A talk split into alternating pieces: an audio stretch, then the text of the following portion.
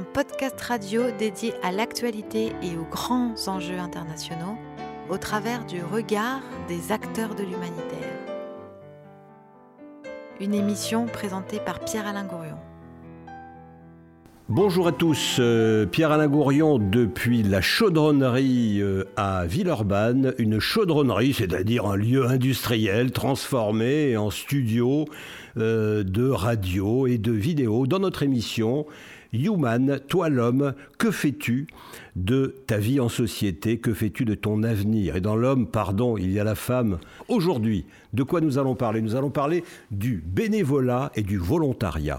Et nous allons le faire avec, euh, comme d'habitude, nos invités. J'ai nommé celle qui d'abord nous a donné l'idée euh, de faire cette émission, Clara Castoldi. Bonjour. Bonjour. Clara, euh, tu travailles à présent au sein d'une ONG qui s'appelle? Carte ONG. Et qui fait quoi? Alors, Carte ONG, on est une ONG support. Du coup, on fonctionne uniquement en partenariat avec d'autres ONG. Et c'est-à-dire qu'on fait du soutien en cartographie, en gestion de données pour des ONG qui sont sur le terrain. De la cartographie, donc géographique Voilà, c'est ça. En fait, euh, par exemple, un de nos partenaires euh, un peu historiques, c'est MSF. Euh, quand ils ont besoin d'accéder à une nouvelle zone, on leur on cartographie pour eux les routes qu'ils peuvent emprunter, etc. D'accord. Et euh, ta voisine, donc, euh, s'appelle, elle, Fiona Vanston. Exactement. Bonjour. Je n'ai pas écorché votre nom. Bonjour. Pas du tout. Euh, moi, je suis étudiante en Master 2 et je réalise actuellement un stage chez Techo.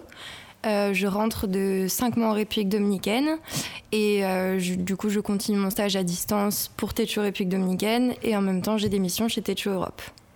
Et, donc, euh, vous faites un master 2 de quoi? Euh, Pardon, de droit humain et d'action humanitaire à Sciences Po Paris.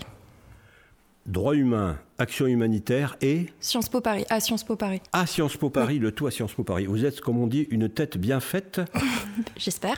Et bien pleine aussi? Bien pleine, oui. Bon, d'accord. Pas trop? Ah, Ça dépend. Il y a des moments difficiles? Il y a des moments difficiles. D'accord. Voilà, nous accueillons également Lilou Borde-Piquet. Bonjour. Bonjour. Donc euh, Lilou, vous êtes euh, bénévole, c'est bien ça? Oui, je suis bénévole pour euh, les dialogues en humanité. Et parallèlement à ça, je fais mes études en deuxième année de lettres modernes à l'Université Lumière Lyon 2. Alors vous allez avoir une très lourde responsabilité, c'est que vous représentez autour de cette table l'ensemble de la jeunesse mondiale. Non, il y a Clara et Fiona aussi. Vous les trouvez jeunes? Oui. Ah bon. Pardon. Euh, voilà, Lilou, bienvenue, merci d'être avec nous. Et puis enfin, nous accueillons Geneviève Ancel, bonjour. Bonjour. Donc Geneviève Ancel, euh, vous, vous, utilisez des bénévoles et des volontaires euh, dans quel cadre? Eh bien, déjà, l'idée, c'est plutôt d'être, de se voir à ce moment-là comme une accoucheuse de valeurs et de capacités, de qualités que quelquefois les futurs bénévoles ou les bénévoles euh, euh, ont, mais des fois le savent et des fois ne le savent pas. Donc faire apparaître Faire apparaître euh, leur qualité, leur capacité, leur envie de grandir, si possible en humanité, mais ça on ne le sait pas à l'avance. Comme une photographie dans un révélateur Ah peut-être, oui aussi, on peut prendre cette image. Voilà, alors des images euh, sonores, euh, nous allons en avoir aussi avec euh, notre improvisateur, compositeur, pianiste, j'ai nommé Alain Pierre, qui là nous fait quelques secondes d'improvisation et qui reviendra nous voir tout au long de cette émission.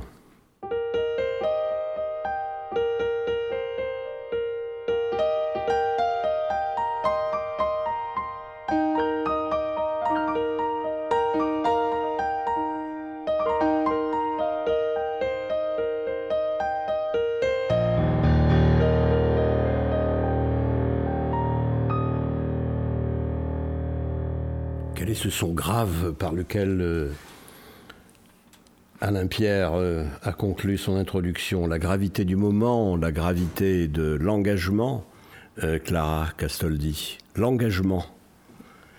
Est-ce que ça a un sens pour les jeunes d'aujourd'hui? Alors oui, ça a un sens. nous, à Carte ONG, c'est vrai qu'on a, on a beaucoup de bénévoles ou de volontaires qui sont assez spécialisés en cartographie. Certains travaillent depuis des années dans des entreprises euh, où ils font ce qui leur plaît, c'est-à-dire de la cartographie, mais sont un petit peu à la recherche justement de, ce sens, de faire quelque chose qui, a un impact qui leur tient plus à cœur. Et du coup, euh, à travers certains projets de cartographie qu'ils font pour, euh, pour des ONG du coup, qui sont nos partenaires, je, trouve que, je pense qu'ils retrouvent ce sens-là. Quoi. Est-ce que cette, cartographie que vous faites chez Carte ONG, qui est à Chambéry, c'est uniquement de la cartographie, comment dire, physique des cartes telles qu'on les, on les, connaît. Euh, euh, je, pars, je suis médecin du monde, médecin sans frontières. Euh, j'ai besoin d'avoir des cartes géographiques précises parce que je vais aller je ne sais où, dans la brousse, etc. Ou est-ce que c'est également une cartographie d'une autre nature On fait aujourd'hui des cartes sur tout et n'importe quoi, si j'ose dire. Alors, c'est une très bonne question parce que on a à la fois du coup de la cartographie des un peu ce qu'on appelle la cartographie humaine, donc ça peut être des bâtiments, des routes, etc. Euh, moi, je travaille plus particulièrement dans le dans, le pôle de cartographie participative à CartoNG. Et du coup, on fait entre autres de la cartographie sensible. Et donc c'est un peu à l'intersection entre de l'art et de la cartographie. On travaille en particulier avec des personnes migrantes euh, pour que du coup ils fassent des cartes des, du, chemin qu'ils ont parcouru pour arriver en France. Ou bien. Euh, C'est-à-dire c'est une manière pour eux de s'exprimer. C'est comme euh, un test projectif, quelque chose de ce genre? C'est une manière de s'exprimer. C'est aussi une manière de sensibiliser le grand public parce que je sais que Carte ONG avait fait avant que j'arrive une, une, exposition dans un café où ils avaient montré du coup les les œuvres et cartes qu'avaient fait les, les migrants je suis un, je suis un migrant, je, vais dessiner en quelque sorte mon cheminement mm. euh, pour arriver je ne sais où, jusqu'à la, jungle de Calais par exemple, en passant par euh, la Turquie, euh, la Méditerranée, etc. etc. Et voilà, et du coup c'est des cartes qui ne sont pas obligées d'être exactes, mais en fait en choisissant ce qu'ils mettent dans la légende, et en choisissant la manière dont ils le représentent, parce qu'ils peuvent le faire soit sur un papier, soit en 3D, on a des cartes brodées. Oui. C'est comme ça qu'ils expriment, un peu, enfin, qui, montrent un petit peu ce qu'eux ils ont, ils ont vu. Peut-être qu'on pourra d'ailleurs, si vous nous communiquez euh, euh, certaines, certaines, certaines de ces œuvres, certains de ces travaux, mhm. on pourra les, insérer euh, dans le montage de la, de la vidéo pour, pour illustrer en quelque sorte les, parcours de, ces, de ces migrants. Je trouve que l'idée est, sympathique parce qu'elle elle, elle, donne la parole en quelque sorte mhm. à ceux qui ne l'ont pas toujours. Voilà, alors euh, donner la parole, euh, Fiona Vanston, euh, aux volontaires. Mhm. C'est essentiel. Ouais. oui, ils ont tous quelque chose à raconter, on s'engage tous pour une raison. c'est ce dont on discutait tout à l'heure. Le, le, bénévolat, c'est essentiel dans plein de secteurs d'activité, dans la société de manière générale. Et c'est une façon d'être citoyen, une façon d'être aussi en société. Donc c'est essentiel de montrer pourquoi les gens s'engagent, quel est l'objectif, qu'est-ce que, qu'est-ce que ça reflète, quelles sont les utilités et les envies derrière. Parfois c'est simplement qu'on a un peu de temps à perdre et que pourquoi pas finalement. Les, gens qui vous entourent, les gens de votre classe d'âge, euh, euh, globalement, euh, ce sont des gens qui s'engagent ou des gens qui veulent plutôt, j'allais dire, profiter de la vie Pardon pour l'expression, vous voyez ce que je veux dire? Oui. non, je dirais plutôt des gens qui s'engagent parce qu'on a énormément d'associations étudiantes qui font des actions de bénévolat, que finalement je suis dans un parcours d'études qui est quand même beaucoup axé sur l'engagement. Donc euh, ce serait plus des gens qui s'engagent, oui. Et puis je pense qu'aujourd'hui, avec tout le mouvement écologiste, on a énormément de jeunes qui sont très actifs sur ce terrain-là. Pas forcément en bénévolat, mais par exemple pour moi, aller à des manifestations, c'est une façon aussi de s'engager en tant que bénévole, en tant que volontaire. Donc oui, je pense que oui. Vous n'avez aucun copain qui s'engage pas Si, bien sûr. Mais c'est plus mes copains. vous leur parlez plus Non.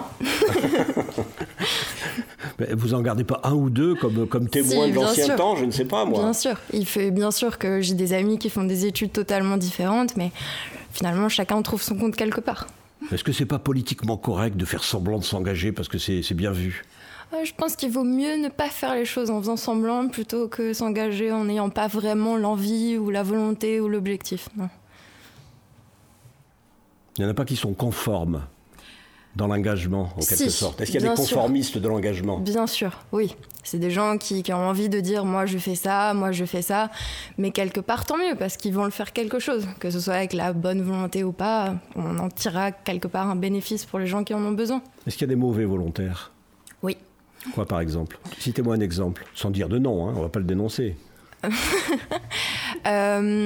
Quelqu'un qui va, qui va faire les choses plus pour son ego que par une véritable volonté d'aider l'autre et qui du coup ne va pas faire les choses de la bonne manière. Par exemple, quand j'étais à Paris, je travaillais pour une association, on, on travaillait énormément avec les sans-abri et on voyait des gens qui étaient dans les centres, qui étaient là pour dire qu'ils sont là, mais dans leur manière de parler avec les sans-abri, dans leur manière de faire les maraudes, on a envie de leur dire rentre chez toi plutôt que d'être ici parce que ça apporte une mauvaise énergie, une mauvaise ambiance et finalement ça peut casser une dynamique qui est quand même assez importante dans ces actions où les gens se mobilisent sans être payés, sans avoir pas forcément de bénéfices derrière. Donc c'est important qu'il y ait une bonne énergie qui soit commune à tous. Voilà, oui, sans être payé. Alors c'est une manière de, rebondir sur, le, sur quelques définitions peut-être euh, euh, et sur la différence entre le, volontariat et le, et le bénévolat.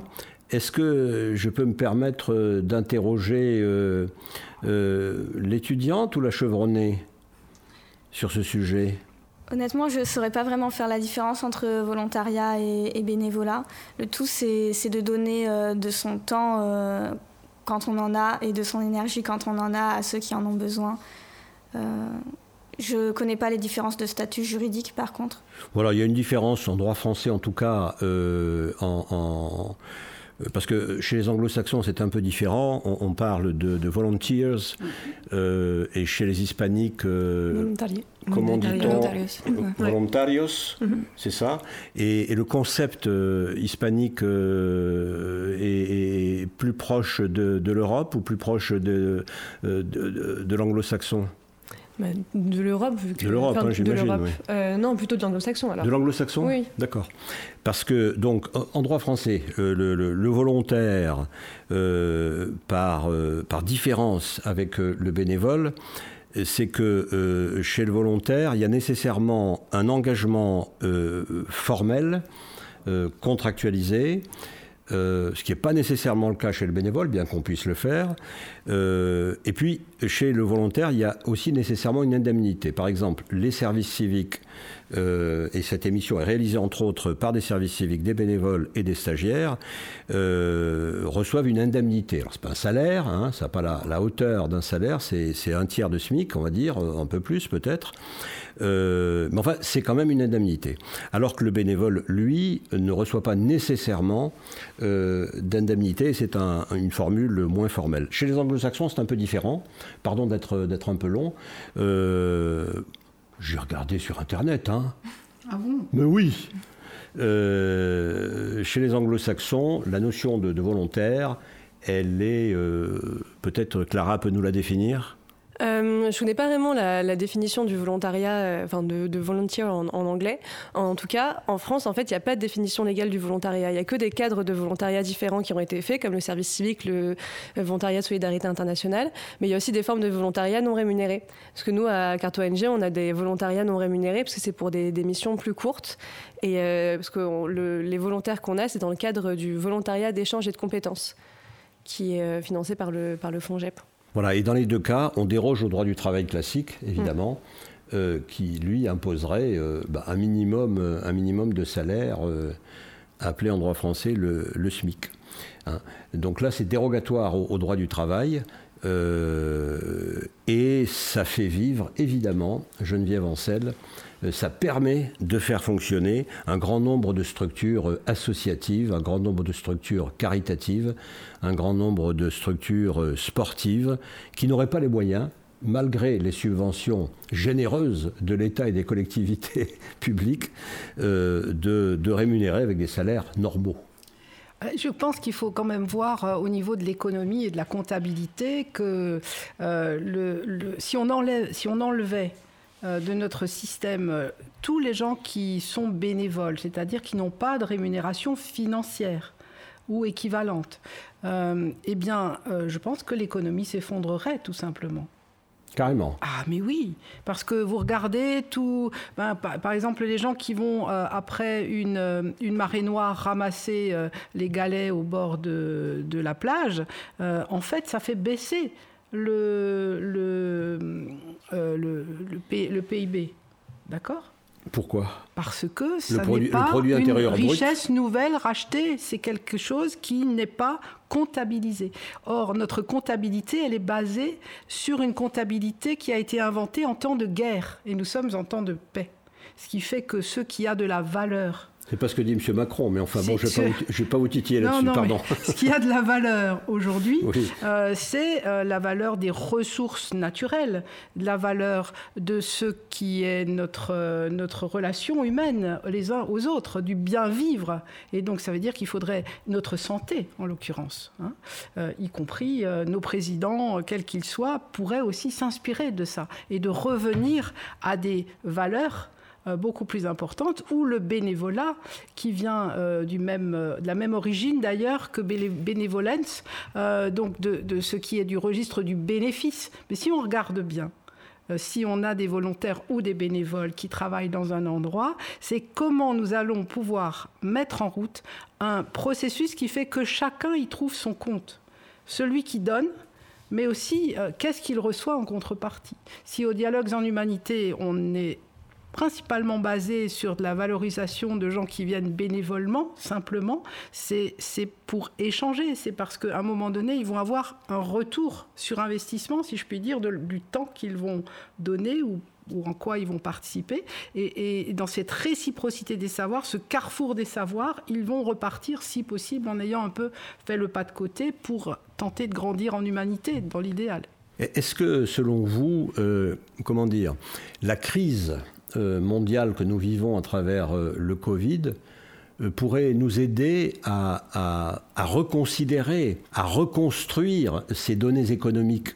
Vous êtes en train de dire quelque part que euh, l'économie euh, ne parle que de ce qui est quantifiable et oublie, euh, en termes de produit intérieur brut par exemple, ce qui ne l'est pas. Oui, et puis vous avez les riches qui deviennent de plus en plus riches et les pauvres de plus en plus pauvres, alors que si on met l'ensemble des richesses disponibles aujourd'hui sans surexploiter euh, euh, la terre ou, ou les uns ou les autres, eh bien on voit qu'il y a suffisamment pour faire face, nourrir tout le monde, euh, offrir un toit à tout le monde, offrir une bonne santé, avoir de l'eau euh, parfaite pour, pour tout un chacun. Mais ça veut dire qu'il faut qu'on change complètement de regard et de donner de l'importance. Et c'est là où la pandémie nous rappelle que euh, qu'est-ce qui a compté vraiment lorsque l'économie mondiale, pour une grande partie, pour 4 milliards d'individus, s'est arrêtée tout d'un coup.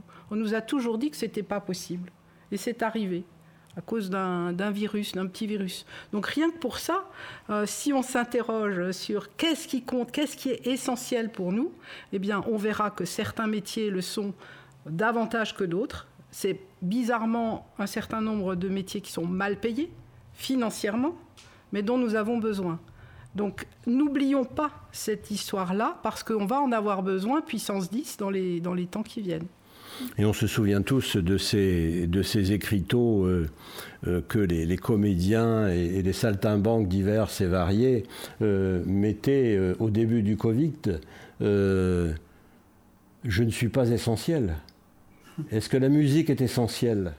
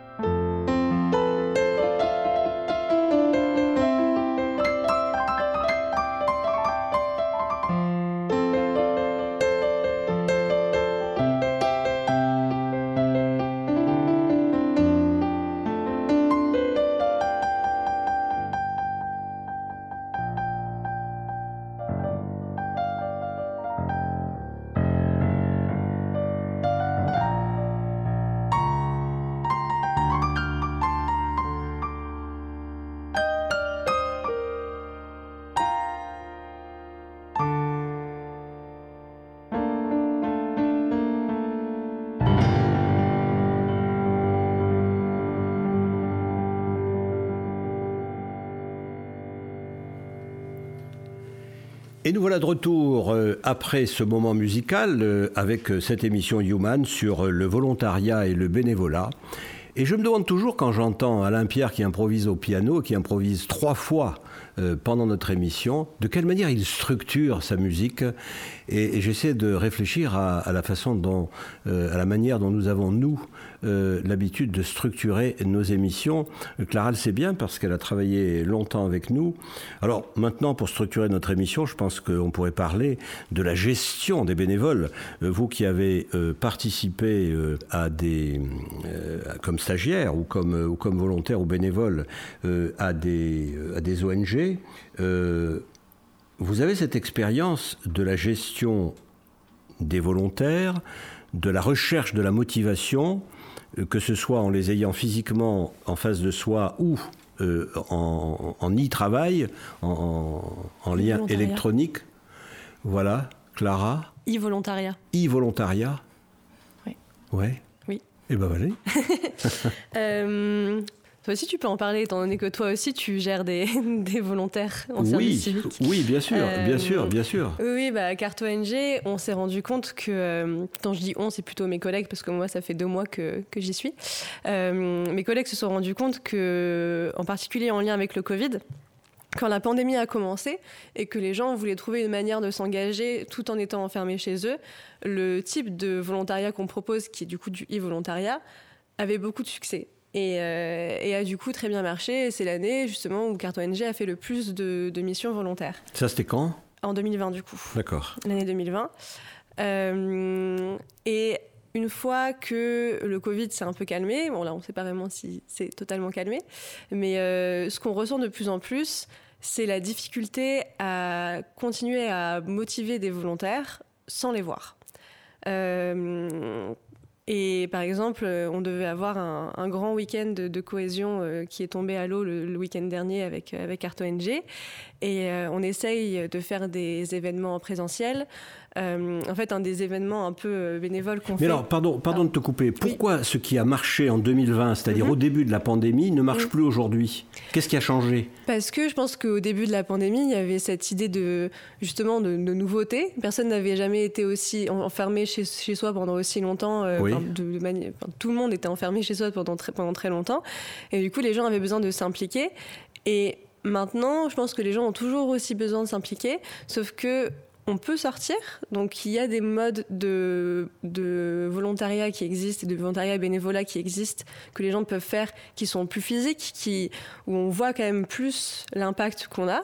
Et, euh, nous, disons qu'on pourrait organiser ça, sauf qu'il faudrait que ce soit des événements où plusieurs personnes soient réunies, où il faut, les, organiser. Et dans le contexte actuel où c'est difficile de planifier un événement et de savoir, de pas savoir s'il va tomber à l'eau ou pas, c'est quand même un peu plus difficile. Et justement, en fait, comme on a ouvert le volontariat à plus de personnes, maintenant on a des gens qui habitent au quatre coins de la France ou en général dans d'autres pays, pays francophones dans le monde. Et du coup, c'est très difficile de les réunir. Bien sûr. Et comment arriver à, maintenir cette, mhm. euh, cette, cette, stimulation, en quelque sorte, uniquement euh, en visioconférence quoi? Oui. Est-ce que de ce point de vue-là, l'expérience, euh, là j'interroge Fiona, l'expérience du, du e-volontariat qui a pu être acquis par, euh, acquise par euh, Techo Europe. Techo travaille, je crois, beaucoup avec l'Amérique latine. Mhm. Parlez-nous-en peut-être. Dites-nous ce que vous faites chez Techo et de quelle manière vous gérez avant la pandémie et après la pandémie l'ensemble des volontaires qui travaillent avec vous? Alors donc moi euh, je suis stagiaire euh, chargée de l'investigation sociale et de la gestion communautaire chez Techo République Dominicaine, mais je suis à présent en France. Euh, j'ai passé cinq mois sur le terrain. Donc Techo c'est une organisation internationale qui est présente dans 18 pays d'Amérique latine et des Caraïbes, qui va surtout faire des projets dans les communautés, dans les bidonvilles, où en fait on va construire des logements d'urgence qui sont adaptés aux conditions naturelles extrêmes de ces pays-là, ou des projets d'infrastructures communautaires. Ça, c'est pour Techo. Infrastructure communautaire, qu'est-ce que ça veut dire? Euh, Ça va être des centres de communauté, ça va être des systèmes de captation de pluie, de l'éclairage public, des trottoirs, des routes, tout et n'importe quoi, selon les besoins de la communauté. Quand, avant la pandémie, donc comme l'expliquait Clara, euh, en Amérique latine, c'est très très encouragé dans le système éducatif de faire du bénévolat. Donc ils vont moins avoir cette problématique de capter des bénévoles. De quelle manière, pardon, vous coupez, de quelle manière le, le, système éducatif de ces pays, vous parlez de quel pays là De République Amérique dominicaine latine. Amérique latine en général Oui, ce serait très grossir, mais oui, on va dire ça. Donc de quelle manière le système éducatif est-il incitatif euh, à ce bénévolat? Eh ben, on va donner des crédits aux élèves. Euh, par exemple, s'ils font deux heures de bénévolat par semaine, ils vont avoir droit à deux crédits, ce qui leur permet de valider leur semestre. Ce serait comme euh, avoir un bonus en France, quoi. D'accord. Et hum, donc, en fait, quand il y a eu la pandémie, on a mis en place le e-bénévolat aussi, où on a donné beaucoup plus de responsabilités aux bénévoles. Pour la première fois, on leur disait pas seulement, enfin, c'était pas pour la première fois, mais pour la première fois, on leur disait massivement, n'allez pas seulement sur le terrain, mais travaillez également en amont sur les projets en ligne avec le bureau. Ce qui a, comme elle l'a expliqué, très bien marché dans un premier temps. Malheureusement, après, les gens se lassent. Et du coup, aujourd'hui, la problématique, en fait, c'est de faire retourner les gens sur le terrain parce qu'ils ont peur parce qu'ils savent pas ce qu'on va trouver, parce que c'est des projets qui ont été arrêtés pendant deux ans et que du coup les gens ont perdu le lien. Ils ont perdu le lien avec les communautés, ils ont perdu le lien avec ce qu'ils faisaient, ils ont perdu un peu le sens de tout ça.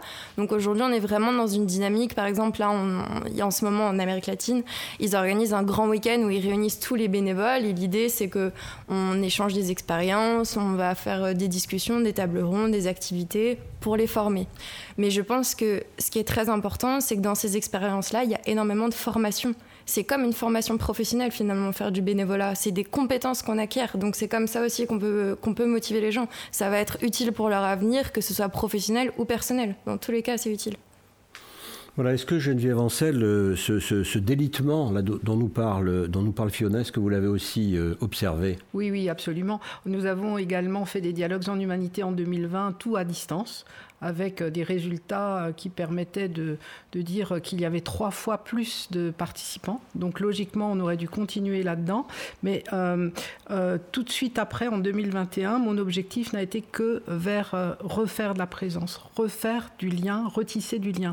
Donc même quand les choses semblent s'être délitées à un moment donné, euh, il y a un tel appétit, une envie de, découvrir l'autre, de se faire des réseaux, de se faire des, des gens qui on peut tisser, avec lesquels on peut tisser de la confiance et justement monter des projets ensemble, qu'ils soient rémunérés ou non parce qu'il y a des gens que je connais hein, qui sont bénévoles aux dialogues en humanité et qui font des boulots euh, alimentaires, on va dire comme ça, pour, euh, pour euh, vivre, mais qui cherchent du sens dans les différentes voilà, actions. Par exemple, ça d'Anna Forest, où on va aller reforester des zones totalement arides et désertifiées en Inde, en Haïti, au Kenya, euh, avec des volontaires qui viennent du monde entier et qui, il n'y a pas seulement le fait de prendre soin euh, de, des, personnes qui habitent à un endroit totalement désertifié ou des arbres qui vont être plantés, puisque c'est une relation entre l'arbre, le végétal et l'humain, mais aussi entre les personnes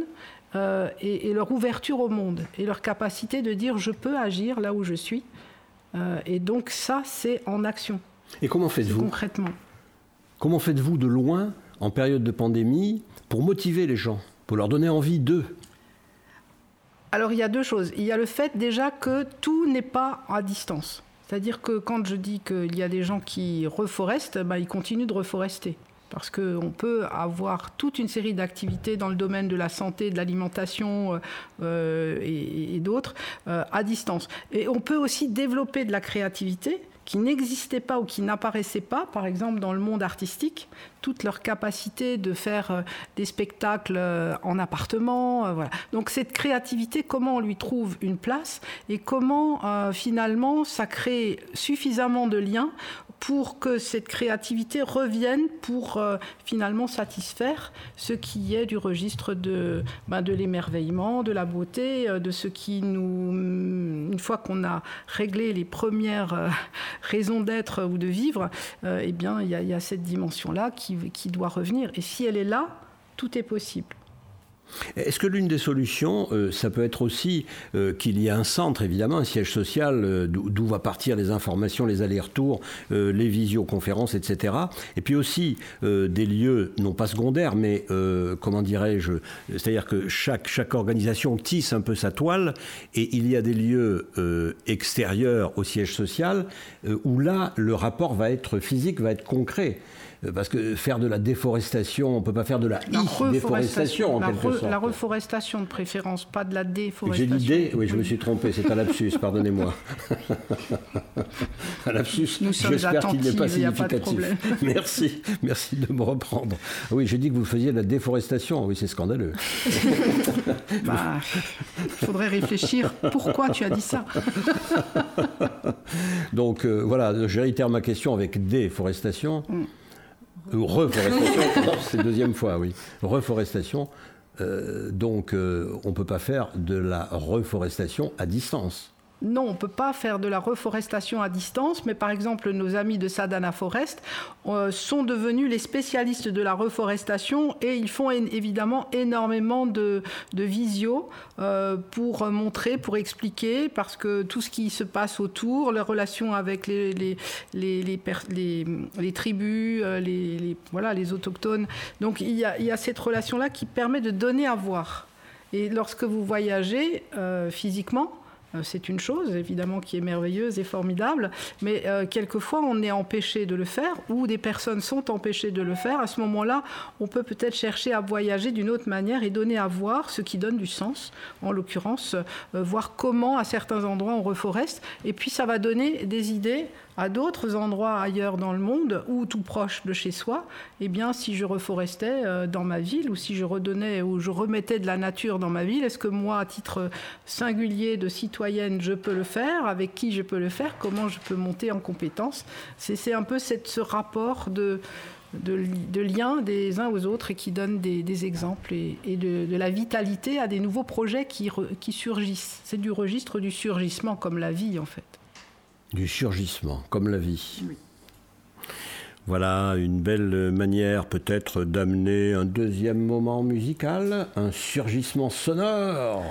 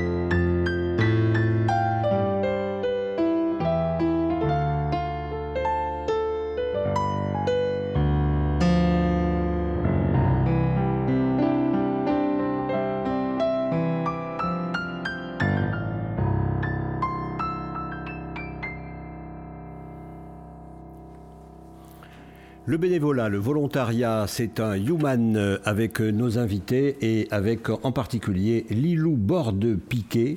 Donc euh, Lilou, vous êtes bénévole au dialogue en humanité et donc vous êtes étudiante à côté en quoi? En lettres modernes. Quels sont vos auteurs favoris? Bah, Je sais pas, c'est une question un peu compliquée. J'ai beaucoup aimé toute l'œuvre de, de, Kundera et j'avais fait aussi beaucoup de recherches sur, sur Boris Vian. J'ai eu la chance de, de jouer dans, dans de monter une de ses pièces, euh, Le chemin sous les bâtisseurs d'Empire. Donc comme, comme metteur en scène, là, comme... Euh, en, tant, en tant qu'actrice. Oui, en tant qu'actrice, d'accord, de participer à, un montage d'une pièce de théâtre. Est-ce que vous êtes attiré par une littérature qui, d'une manière ou d'une autre, fait référence aussi euh, allez, à l'évolution de la planète, à l'écologie, à l'humanitaire, ou est-ce que non, c'est général Vous parlez de Kundera, vous parlez de Boris Vian, c'est ça? Oui, mais... Euh, Est-ce que vous êtes attiré, je ne sais pas, par des fictions effondristes ou... Euh, je ne sais pas si ça a vraiment un grand rapport avec la littérature, mais en tout cas, je pense que je fais partie d'une génération qui se sent beaucoup plus concernée euh, par, par les questions climatiques et, et, sociales. Et, et que c'est pour ça que l'action bénévole, en tout cas, devrait, gagner en importance dans le futur et, être reconsidérée parce qu'on a tous quelque chose euh, à apporter, euh, quelque chose à amener. Et euh, comme tu le disais tout à l'heure, Geneviève, je pense que en fait, l'action bénévole fait beaucoup de, palliatifs et que sans cette action bénévole, l'économie devrait, s'effondrer. Palliatif?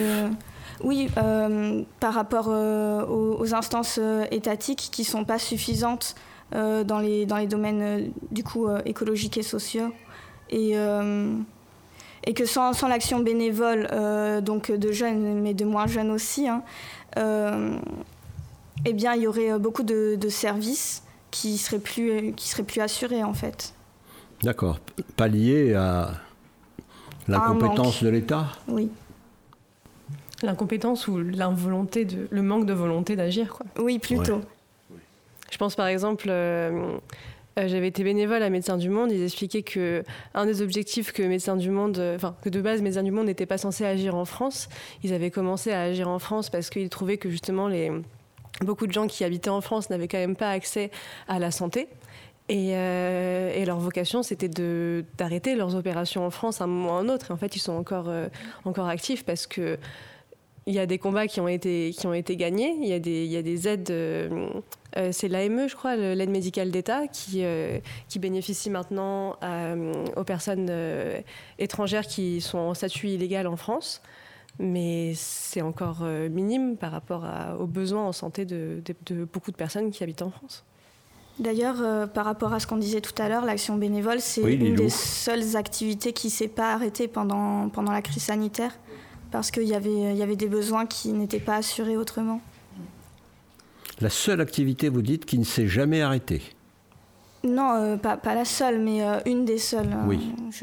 En tous les cas, ça, ça a continué. Oui. oui. Est-ce que vous verriez que le, que le théâtre, puisque vous aimez le théâtre et les lettres, euh, puisse jouer un rôle, y compris chez des, chez des volontaires et chez des bénévoles? On s'éloigne un peu du sujet, mais ça nous rapproche de vos études bah, je pense que euh, le, secteur culturel tient beaucoup euh, sur euh, le bénévolat et le volontariat, puisque c'est un secteur qui, qui n'a pas beaucoup de, de subventions par ailleurs. Donc, en tout cas, si on s'il n'y avait pas du tout d'action bénévole dans ce secteur-là, c'est sûr qu'il y aurait beaucoup d'activités qui s'arrêteraient, je pense. Est-ce que la littérature sert à communiquer? Oui, bien sûr. Je ne sais pas. Il y a peut-être des gens qui s'enferment dans leur lecture euh, et, qui sont complètement euh, centrés sur eux-mêmes euh, et sur leur auteur favori, qui ne s'intéressent pas aux autres. Je, je pense que si on lit, c'est pour, c'est pour mieux pouvoir s'ouvrir aux autres ensuite. C'est... Je pense que le théâtre peut apprendre à beaucoup de gens à aller vers l'autre, à, être moins timide, à faire un pas vers quelque chose qu'on ne connaît pas, comme le bénévolat finalement. C'est des expériences qui nous changent complètement de notre quotidien, où on rencontre des gens qu'on n'aurait jamais rencontrés, où on fait des choses, où on se dit jamais de ma vie j'aurais pensé faire Alors, Des exemples concrets, allez-y. Un type euh, extraordinaire, une fille extraordinaire que vous avez rencontrée parmi les bénévoles. Des portraits. Un SDF qui était bénévole également à Paris, qui faisait 10 euh, heures de bénévolat par jour tout en étant SDF. Euh, et quand je dis SDF, il dormait bien à la rue, il n'était pas accueilli dans un centre qui était, je suis encore retournée par sa honte parce que c'était une personne tellement, je déteste ce genre de cliché, il n'a rien, il donne tout, mais c'était vraiment ça. Dites-nous son prénom. Il était polonais, je vais l'écorcher, je suis désolée. Décrivez-le. Il était grand, très très fin, les joues très creusées, les yeux bleus et chauve. Oui. Quel âge? Une quarantaine. Qu'est-ce qui lui était arrivé? Pour qu'il était SDF il était venu en France sans papier, illégalement. Il n'a jamais réussi à se faire régulariser. Il n'a jamais réussi à trouver d'emploi. Et avec le Covid, en fait, il a, ça a été un gros problème aussi du Covid. Tous toutes ces personnes à la rue qui avaient des emplois informels et qui avaient des emplois, euh, comme on dit, de l'économie parallèle, qui ont perdu ces emplois-là. Et qui, du coup, en fait, il est passé de je peux me payer une nuit d'hôtel de temps en temps à je n'ai vraiment plus les moyens de faire quoi que ce soit. Et donc, c'est pour ça que sa situation s'est un peu empirée. Et du coup, pendant le Covid, il a décidé de se lancer vraiment dans le bénévolat, vu qu'il n'avait plus l'accès à l'emploi. Il a dit Je veux pas rien faire de mes journées, donc je vais aller aider les autres, parce que ça, c'est encore à ma portée. Et du coup, il était bénévole dans quel type d'organisation Dans quelle organisation? Euh, Il était très croyant, donc surtout des organisations religieuses, des organisations caritatives, donc surtout des maraudes, distribution. Citez, citez ces organismes. Je me souviens pas. plus, oui, non, d'accord. Église Saint-Vincent, je me souviens de celle-ci, euh, qui était à Paris 3, je crois, mais je suis même pas sûre. D'accord. Et il faisait quoi? Euh, bon, ça peut être tout et rien, ça peut être simplement distribué, donc ça, ça veut dire qu'on a un poste fixe et on distribue la nourriture. Ça peut être des maraudes tournantes dans Paris. Euh, il y avait aussi la collecte de vêtements. Euh, il y a aussi des maraudes sociales, très très important, aller voir les gens pour leur parler. Bon, lui, il parlait pas très bien français, donc il faisait surtout la comédie, mais c'était intéressant aussi. Voilà. Il faisait de la comédie. Euh, non, il, amusait un peu tout le monde. avec, les gens, Il savait qu'il les faisait rire. Exactement. Et il utilisait ce, pouvoir. Voilà. Est-ce que vous avez des exemples, mesdames, de, de, voilà, des, illustrations de, bénévoles qui vous ont marqué dans votre, euh, dans votre, dans votre vie euh, associative des gens dont vous dites oh, voilà, je, cette personne m'a impressionné ben, Moi, j'ai envie de parler d'Henriane de, de Chaponnet alors voilà une, dame incroyable qui, elle a passé toute sa vie en fait au service de l'éducation populaire, euh, aussi bien en Afrique qu'en Amérique du Sud. Euh, à l'âge de 16 ans, elle a passé son brevet de pilote d'aviation au Maroc. Et, en fait, elle était la fille de la princesse Geneviève d'Orléans, c'est-à-dire que elle est en famille avec toutes les familles, les familles aristocratiques françaises. C'est pas un roman vous nous faites là, c'est une vraie histoire. Non, c'est une hein. vraie histoire. Et, euh, elle est décédée à 95 ans il y a, il y a un an.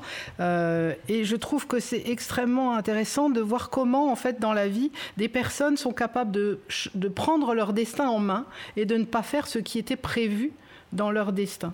Et là, typiquement, pour moi, c'est un exemple absolument fantastique euh, de, de, choisir ce que l'on fait de sa vie et au service de quoi on la met. Parce que votre Henriane, qui est née avec une petite cuillère d'argent dans la bouche, en quelque sorte, euh, euh, a eu envie, a eu besoin d'aller vers les autres, d'aller vers le volontariat.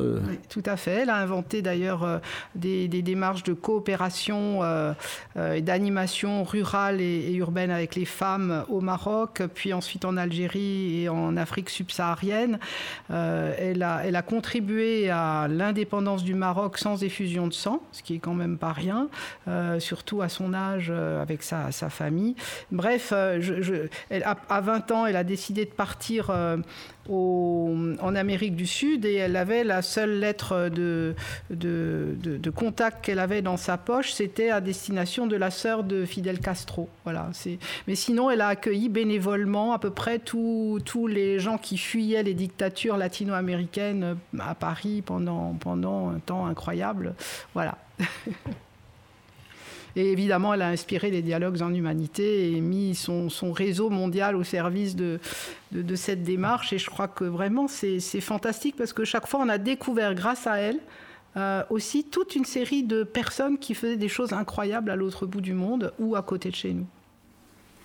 Un autre exemple? Euh, moi, j'ai un exemple de quand je travaillais à FME Quattro. c'est euh, FME Quattro, c'est une, c'est une autre ONG. Exactement. Oui. Euh, c'est une auberge qui accueille des personnes migrantes au Mexique. Et, et du coup, donc, y avait, enfin, qui fonctionnait principalement grâce à des bénévoles. Et euh, un des postes un peu récurrents que pouvaient avoir des bénévoles, c'était à la cuisine. Parce que du coup, on, accueillait en général, euh, il y avait souvent une centaine de migrants à la fois dans le centre. Donc, il fallait faire à manger pour 100 personnes, ce qui est assez formateur, je conseille.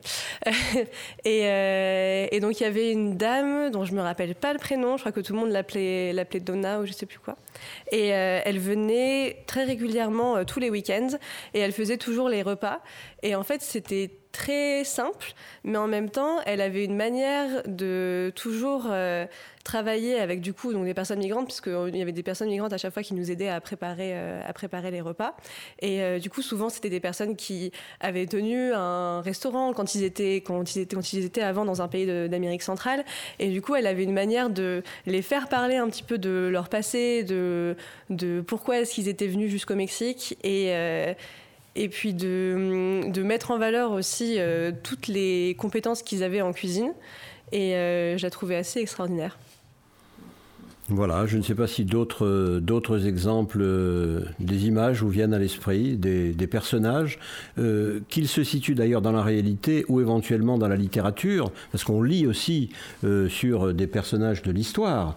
peut-être, Lilou, avez-vous un exemple littéraire ou réel à votre, à votre guise? Je ne sais pas si je peux vraiment citer un exemple en particulier, mais en tout cas, depuis que je suis bénévole au Dialogue en Humanité, j'arrête pas de rencontrer euh, des personnes formidables et enfin, hyper intéressantes parce que tout, chaque personne a un, vécu particulier et une histoire à raconter, euh, des actions. Euh, Décrivez-en une. Bah, par exemple, il y a euh, Meredith, dont je ne me rappelle plus le, nom de famille, mais qui, euh, qui a passé une grande partie de sa vie à, développer un projet euh, au Burkina Faso pour, créer des, produits textiles, des sacs, des trousses en inventant une nouvelle sorte de tissu à partir de produits recyclés. Euh, en faisant travailler, euh, en donnant des emplois euh, aux femmes burkinabées. Et, et, donc là, son, projet vient de se terminer et à peine son projet terminé, elle se relance dans une, dans une autre forme de, de bénévolat, à savoir la, la création d'un documentaire. et en fait, c'est une source d'énergie, elle a une énergie folle, c'est incroyable. Voilà. Elle vient d'où cette énergie d'après vous?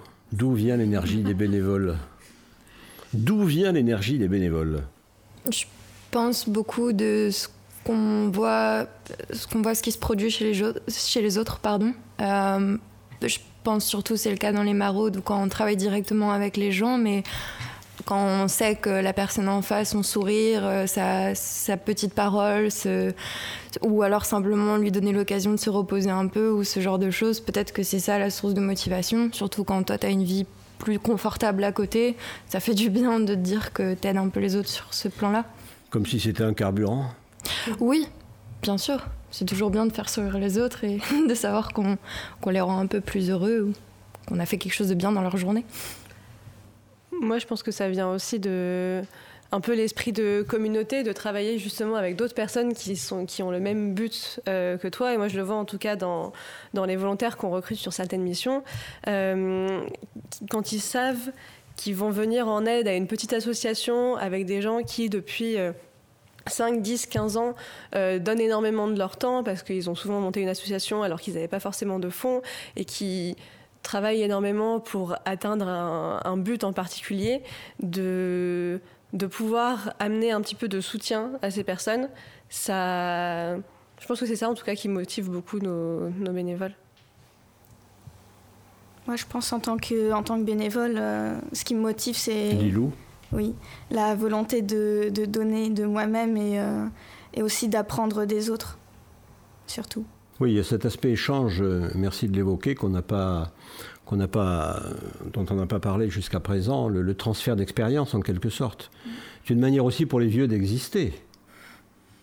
Oui, ça peut être utile de temps en temps, mais de toute manière, chacun doit faire son chemin. Oui. Son expérience de vie. Mais c'est intéressant de. En fait, je pense qu'il n'y a pas une question d'âge en l'occurrence, parce que moi, j'apprends des jeunes générations tous les jours. Et, et c'est ça, en fait, mon moteur si j'avais pas ça, ben, peut-être que je laisserais peut-être davantage tomber ou je m'occuperais de, mon, juste de mon petit jardin directement. Tandis que là, mais en fait, c'est un jardin magnifique. humain, du vivant. et, je crois que ça, c'est vraiment source de, de régénération en fait. Le jardin du bénévolat et du volontariat, qu'est-ce que ça inspire à notre poète musical?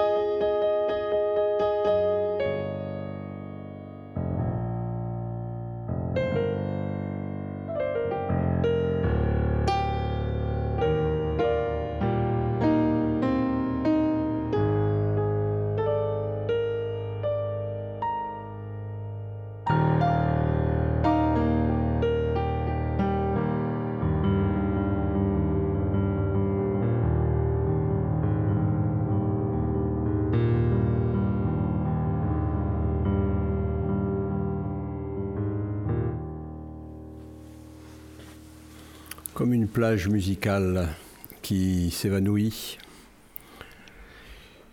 comme une émission sur le volontariat et sur le bénévolat dans le cadre de Human, comme une interrogation sur euh, les usages que notre société fait de, cette, euh, de ce volontariat, et comme une interrogation également sur ces abus qui peuvent exister. Y a-t-il des abus de volontariat, Clara Castoldi? Oui, euh, oui, évidemment, parce que le volontariat bénéficie quand même d'une image très positive. Et, euh, et puis quand on parle de volontariat dans l'humanitaire ou dans la solidarité internationale, il ne faut pas oublier que toutes les notions de développement, etc., viennent de, quand même d'une vision qui, qui a été marquée par l'histoire coloniale. Et du coup, d'avoir des personnes blanches, européennes, qui vont dans des pays qu'elles ne connaissent pas forcément, euh, pour apporter de l'aide Ça peut être avec des bonnes intentions comme avec juste l'intention de, se faire mousser, on va dire, de, bien paraître, euh, ça peut être problématique. Et c'est là que c'est qu'est important le cadrage de la part de l'organisation pour déjà euh, savoir se mettre en retrait et savoir donner d'abord la parole aux communautés dans lesquelles vont les bénévoles et, surtout pour bien former ces bénévoles et faire en sorte que, que leurs intentions soient de certes vivre des expériences qui peuvent leur, leur être très bénéfiques à eux mais sans, sans marcher sur les, les personnes qu'ils vont, qui vont rencontrer. Quoi. Est-ce que quelque part ça aurait un rapport avec la bonne conscience de gauche, Geneviève Ancel? Alors, euh, je pense que c'est important déjà de se dire euh, que euh, lorsqu'on va dans un pays du Sud et, et on y va pour euh, donner quelque chose, c'est déjà foutu, quoi. Enfin, c'est pas ça qui est attendu. C'est pour moi très clairement euh, l'avenir. Il vient des marges, il vient des banlieues, il vient des pays du Sud. Si on regarde par exemple le parcours d'un migrant et des épreuves qu'il traverse ou qu'il a traversées, en termes de stratégie euh, de survie, ça vaut euh, 50 euh, formations pour un chef d'entreprise. Donc si on arrive à donner à voir cette dimension-là, on n'est plus seulement dans la bonne conscience, on, la dépasse, on est sur, euh, sur le respect de la dignité de l'autre et de celui justement qui a peut-être eu moins de facilité, moins de moyens. Euh, mais donc du coup, c'est la clé pour, euh, pour essayer de, de vivre dignement dans ce pays, dans ce, dans cette, sur cette terre. Est-ce que de ce point de vue-là, le fait de faire euh, des bilans régulièrement, euh, quand on encadre euh, des, euh, des, volontaires, des bénévoles, est une chose importante? Oui. C'est essentiel de savoir quel est le ressenti du bénévole, mais également oui. oui, du bénévole, mais également de son encadrant, parce que comme vous avez dit, c'est un rapport d'échange et il faut que ce soit bénéfique à tous et particulièrement à l'association et aux gens qu'on est censé aider derrière. Donc c'est essentiel de savoir à quel moment on se situe et à quel niveau. Et où il en est en face, où elle en est euh, cette, cette, personne, souvent jeune, pas toujours, hein, on a vu qu'il y avait des bénévoles qui pouvaient être d'un grand âge évidemment, euh, mais le jeune qui se cherche, qui se construit, c'est important euh, de faire euh, un point régulier. Euh, Est-ce que vous ressentez ce besoin, vous, Lilou, d'être cadré en quelque sorte, et que de temps en temps on vous dise tiens, on va faire un petit bilan de ton stage, de ton, investissement au sein de notre association et, voilà, c'est à toi de parler, je t'écoute. Oui, bah, je ne sais pas, je pense que c'est nécessaire de le faire, surtout en fait, plus il y a de responsabilités en jeu, plus c'est nécessaire de faire des, points réguliers. Après, euh, je pense que, que les attentes d'un volontaire ou d'un bénévole ne sont pas celles d'un cadre hyper fixe non plus. Euh, et je pense que ça dépend vraiment du type de bénévolat aussi de revenir vers l'intéressé, vers surtout si, si, vous travaillez évidemment en visioconférence, etc., j'imagine. Ça doit être euh, difficile. Écoutez, voilà, merci. Merci à toutes d'avoir été euh, avec nous autour de ce, de ce sujet, euh, qu'on qu effleure, hein, qu'on qu qu vient simplement en une heure de temps d'effleurer, musicalement aussi, avec des, des parallèles. Merci, merci à vous. Human un podcast radio dédié à l'actualité et aux grands enjeux internationaux au travers du regard des acteurs de l'humanitaire. Une émission présentée par Pierre-Alain Gourion.